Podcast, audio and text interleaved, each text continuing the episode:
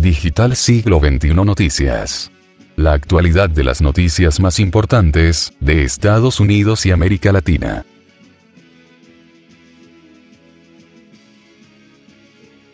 Hola amigos, bienvenidos nuevamente a la información. Hoy empiezo este informe que la verdad tiene a muchos estadounidenses terriblemente indignados. Nos sentimos increíblemente traicionados, dijeron miles de guardias nacionales, quienes fueron obligados a abandonar el edificio del Congreso en pleno invierno. Pero ¿quién pudo haber cometido este atropello tan monumental? Esto lo veremos un poco más adelante. También tendremos las reacciones de quienes se sintieron agredidos en sus derechos, al igual de quién le dio la cara a estos militares para brindarles alojamiento a estos soldados de la patria y un gobernador se enfrenta con la Nancy Pelosi por este atropello contra el contingente de guardias nacionales. La ampliación de esta noticia en lo sucesivo de este informe. Bien amigos, al parecer, solo algunos de los miembros de la Guardia Nacional pudieron regresar al edificio el jueves por la noche, horas después de que los oficiales de la Policía del Congreso de los Estados Unidos les ordenaran desalojar las instalaciones, enviándolos al aire libre y a estacionamientos cercanos, después de dos semanas de estar cumpliendo con el deber de brindar seguridad en Washington, D.C. A una unidad compuesta por varias docenas de uniformados que habían estado descansando dentro del edificio en la oficina del senador Dixon, también se les pidió abruptamente que abandonaran las instalaciones el jueves, según uno de los guardias. El grupo, es decir, más de 5.000 soldados, se vio obligado a descansar en un estacionamiento cercano, sin recepción de internet, con un solo tomacorriente y un solo baño con dos puestos para 5.000 soldados, dijo el uniformado, sin importarles que las temperaturas de Washington estaban por debajo de los 40 grados Fahrenheit, esto es al anochecer, es decir, unos 5 grados centígrados. El miércoles, decenas de senadores y congresistas caminaron por nuestras filas tomándose fotos, dándonos la mano y agradeciéndonos por nuestro servicio. Pero en solo 24 horas nos olvidaron y nos desterraron a la esquina de un estacionamiento. Nos sentimos increíblemente traicionados, dijo uno de los guardias. Y la verdad, amigos nuestros, muchísimas fotos fueron publicadas en redes sociales y muestran a los miembros de la Guardia Nacional apiñados en un estacionamiento y durmiendo en el piso, este es un grave suceso que los congresistas no pudieron ocultar. La gran cantidad de guardias nacionales, que yo diría exagerada, que fueron introducidos en el edificio del Congreso, fue muy notoria. Necesitaban mostrarle al mundo, o mejor, hacerle creer al mundo, que realmente sí había un peligro para los congresistas y para la democracia de los Estados Unidos.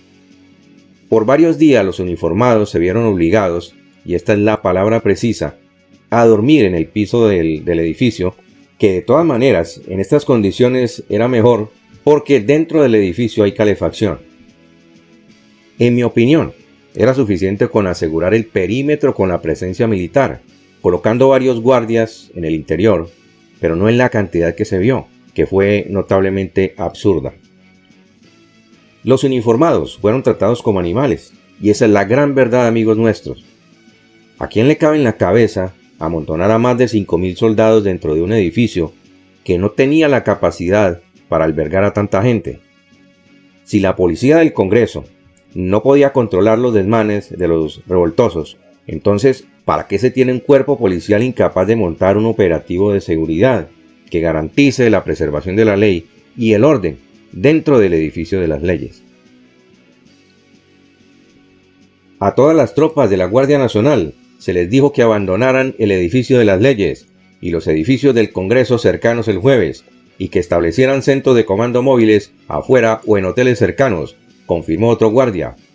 Se les dijo que tomaran sus descansos durante sus turnos de 12 horas al aire libre y en los estacionamientos, dijo otro uniformado, pero no se les dijo a qué hoteles podían ir. Tampoco salió una orden de los comandantes de la tropa en este sentido, por lo que los uniformados quedaron a la deriva. La orden no salió porque jamás la hubo. Los organizadores de la inauguración presidencial debieron haber proveído también toda la logística para los más de 25.000 guardias nacionales que fueron convocados. Los principales legisladores de ambos partidos recurrieron a Twitter para condenar la decisión y pedir respuestas después de que se informó por primera vez la noticia el jueves por la noche, y algunos incluso ofrecieron sus oficinas para que fueran usadas como áreas de descanso. El líder ahora de la mayoría del Senado, Chuck Schumer, demócrata por Nueva York, escribió en un tuit, si esto es cierto, es indignante, llegaré al fondo de esto. Por su parte, el senador Tom Cotton, republicano por Arkansas, señaló que el complejo de las leyes permanece cerrado al público, por lo que había mucho espacio para que las tropas tomaran un descanso dentro del edificio. La verdad, amigos nuestros, es que la famosa Guardia Nacional de los Estados Unidos no tiene un cuartel o un sitio de reunión específico, y esto tiene muy indignados a los guardias nacionales, que prefirieron no dar declaraciones a los medios de comunicación porque, entre otras cosas, les está prohibido, excepto algunos cuantos de ellos. Las fotografías que se vieron en las redes sociales fueron publicadas muchísimas de ellas sin comentarios, pero muestran la forma como fueron tratados los militares, que prácticamente son un contingente que deambuló por el edificio del Congreso y sus alrededores sin tener un lugar donde tomar un baño y un descanso digno. Varios de ellos, le dijeron a sus familias que posiblemente la próxima vez no atiendan el llamado, porque entre otras cosas, y esto me parece francamente el colmo, es que en semejante hacinamiento estuvieron expuestos, quieranlo o no, al virus, por lo que muchos de ellos han resultado positivos a los test. Es decir, que tras de ser tratados como rumiantes, encima están expuestos a la enfermedad. Luego entonces, ¿cuáles fueron las precauciones para proteger a estos soldados de la patria? ninguna amigos nuestros. Tanto que han hablado dentro del Congreso, y muchos de los congresistas han criticado las manifestaciones de los Trumpers por el riesgo de contraer el virus y someten a estos soldados a, este gigantesco riesgo. Esto es inaudito, señores. A las 10 de la noche, el senador demócrata Martin Henrich dijo que la situación se estaba resolviendo y que los guardias podrían regresar al interior más tarde en la noche. Pero ¿a qué me pregunto yo? A continuar hacinados y obligados a acostarse en el piso.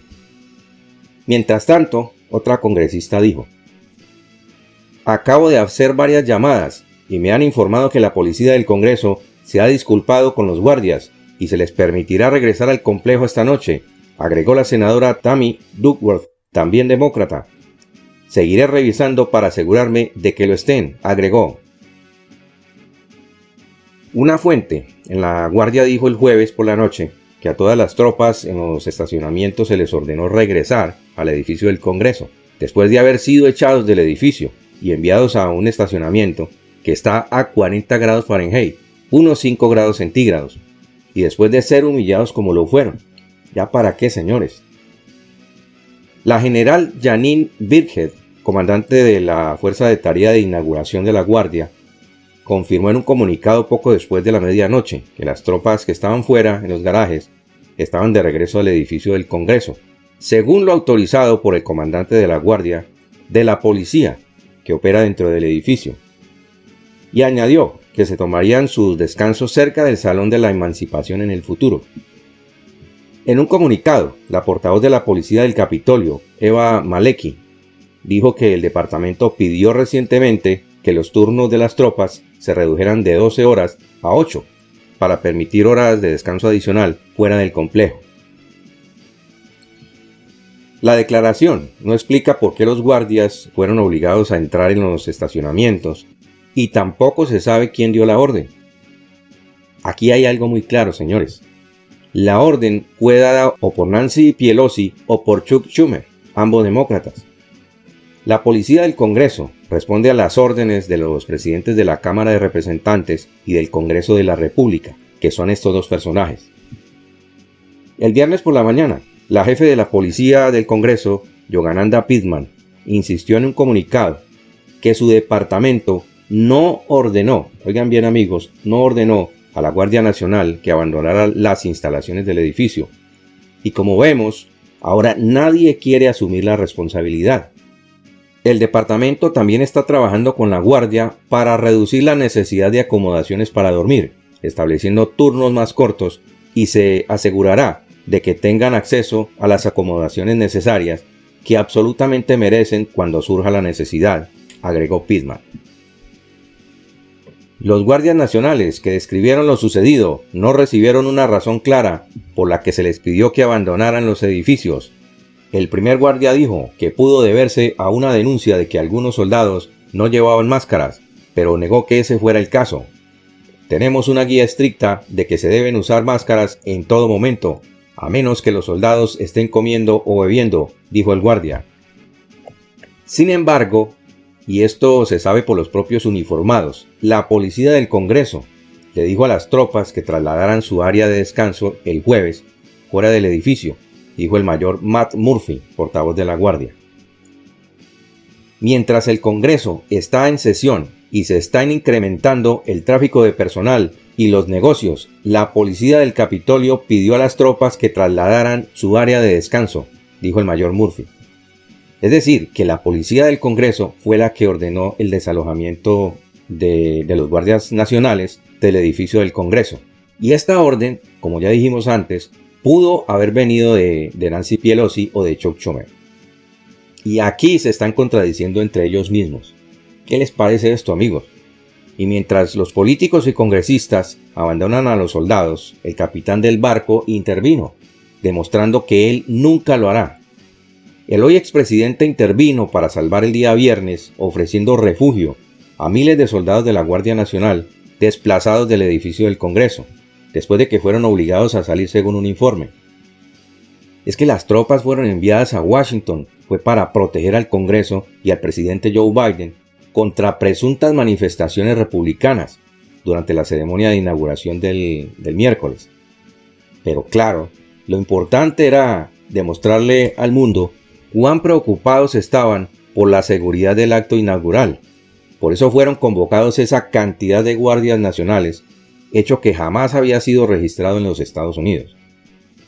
Sin mencionar a los verdaderos culpables de esta humillación, los funcionarios del edificio finalmente determinaron que no había suficiente espacio para albergar a los soldados, dejándolos sin un lugar a donde ir, hasta que el capitán intervino lo sucedido a estos soldados de la patria es absolutamente vergonzoso. Y aunque ya no es presidente, el capitán hizo lo que pudo para arreglar las cosas, según un informe de un portal de noticias. El capitán ordenó a los gerentes de los hoteles de su organización en Washington, D.C., que dieran alojamiento a los miles de soldados de la Guardia Nacional para quedarse en uno de sus lujosos hoteles en Washington, dijo uno de los asesores. La generosa oferta del capitán del barco se produjo solo un día después de que varios informes mostraran con fotografías y videos lo que se les había hecho a más de 5.000 guardias, de que se quedaran en un estacionamiento subterráneo que estaba a bajas temperaturas. El informe real es que los soldados de la Guardia Nacional, movilizados para la seguridad de la toma de posesión, fueron sacados del edificio del Congreso a dormir en un estacionamiento cercano, que todavía está en uso por vehículos en el que hacía mucho frío, teniendo que soportar el escape de gases de automóviles. Con un solo baño, tuiteó el jueves un reportero del New York Times. Un guardia que me pareció muy valiente y que prefirió el anonimato por obvias razones, dijo que se sintió increíblemente traicionado cuando las tropas fueron desterradas. Porque esta es la palabra precisa, amigos, para describir esta humillación a la esquina de un estacionamiento, una vez que según los informes se determinó que no había suficiente espacio en el complejo de las leyes para los soldados asignados para protegerlo. Claro que el motín que se produjo en el, edificio de, de las leyes el 6 de enero fue totalmente abominable, pero las recientes sugerencias hechas por muchos en el Congreso de que la mafia mayoritaria de los Trumpers, es decir, los seguidores del capitán, era una especie de grupo terrorista que intentaba derrocar al gobierno son absolutamente ridículas. Si la policía del Capitolio hubiera hecho su trabajo, en primer lugar, la incursión nunca habría ocurrido. Afortunadamente, y aunque ya no está en el cargo, el capitán estaba dispuesto a limpiar otro lío creado por el gobierno, que es lo que ha sucedido con los guardias nacionales. Por su parte, el gobernador de Texas reaccionó indignado y ordenó que las tropas regresaran a casa, después de que los soldados fueran expulsados del complejo de las leyes y trasladados a un estacionamiento. Enfurecidos por los informes de que sus tropas de la Guardia Nacional fueron trasladadas a un estacionamiento de Washington, D.C., en pleno frío, después de haber venido a proteger al Congreso, tres gobernadores han dicho que traerán a sus tropas a casa. El gobernador de Texas, Greg Abbott, emitió un breve tuit el jueves, después de que surgieron informes iniciales de que la Guardia fue expulsada cuando no estaba de servicio. Le he dado instrucciones al general Norris para que ordene el regreso de la Guardia Nacional de Texas a nuestro estado, tuiteó el gobernador republicano. Por otro lado, el gobernador de Florida dijo lo siguiente. Son soldados, no son sirvientes de la Nancy Pielisi, dijo el gobernador de Santis el viernes por la mañana en Fox and Friends. Esta es una misión a medias en este punto, y creo que lo apropiado es traerlos a casa, insistió el gobernador. Christopher Sununu, gobernador del estado de New Hampshire, tuiteó su disgusto con los informes de que los soldados de su estado fueron enviados a un estacionamiento para descansar cuando no estaban de patrulla. Hicieron un trabajo sobresaliente sirviendo a la capital de nuestra nación en una época de conflictos y deben ser elogiados amablemente, no sujetos a condiciones deficientes, remarcó el gobernador Sununu. Amigos nuestros, muchas gracias por su compañía. Nos vemos en nuestro próximo informe.